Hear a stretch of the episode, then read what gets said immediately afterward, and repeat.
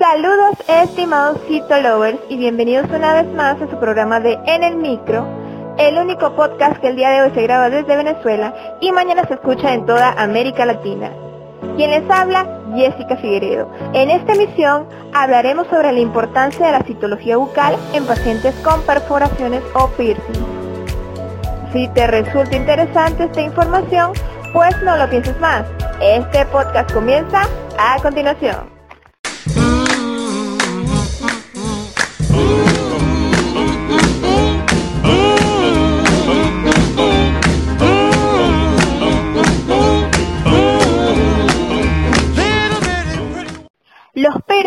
Marcaron un antes y un después dentro de la sociedad actual. En realidad muchos jóvenes que en la actualidad ya no son tan jóvenes los utilizaban. Existe una serie de estos piercing que se realizaban a nivel de la mucosa oral. Actualmente también se realizan. Se realizan en labio, se realizan en mejilla o la perforación de la lengua que a mi opinión personal es una de las más arriesgadas de realizar. Con el mundo de los piercing viene ahora la citología bucal.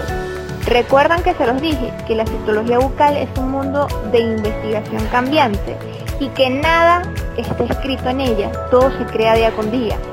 Pues resulta que existe un trabajo de investigación que nos da a conocer que la citología bucal se puede utilizar como un biomarcador de corrosión en pacientes que tienen piercing.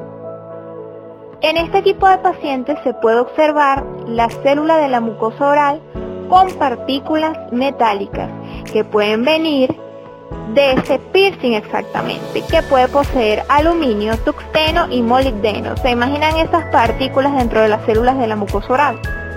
Pues esta investigación lo dio a conocer y no se conformó con eso. Luego se hicieron estudios histológicos y se determinó que también se encontraban partículas de aluminio, hierro y estaño dentro de células gigantes multinucleadas. Entonces, resulta y acontece que ahora la citología bucal se puede utilizar como un biomarcador de corrosión, porque estas partículas metálicas pueden ayudar a que se produzcan lesiones hiperplásticas, leucoedematosas y liquenoides en la mucosa oral además de lesiones asociadas a metalosis en la piel del labio. No quiere decir que todos los piercing lleguen a producir esto, pero resulta y acontece que algunos pacientes puede ser que sí lo tengan. Entonces la citología bucal es un nuevo mundo que hoy te doy a conocer y te traigo esta información reciente. Espero te haya gustado. Hemos llegado al final de otra emisión de tu podcast favorito de En el Micro. Si te ha gustado este capítulo, pues compártelo con todos tus amigos. Recuerda que puedes encontrarnos en Google Podcast, Spotify y iTunes. Nuestras redes sociales son CitoRushTC. Mi Instagram personal, arroba Jessica. Quiero mandar un saludo a todos los estudiantes de las universidades venezolanas. Sigan adelante. También un saludo especial a todos los titolovers de América Latina. Estamos muy agradecidos de que estén con nosotros. También quiero recordarles que tienen oportunidad de inscribirse en el training de citología bucal que arranca este 19 de febrero. Entonces, si quieres seguir aprendiendo dentro del mundo de la citología, pues inscríbete en el curso.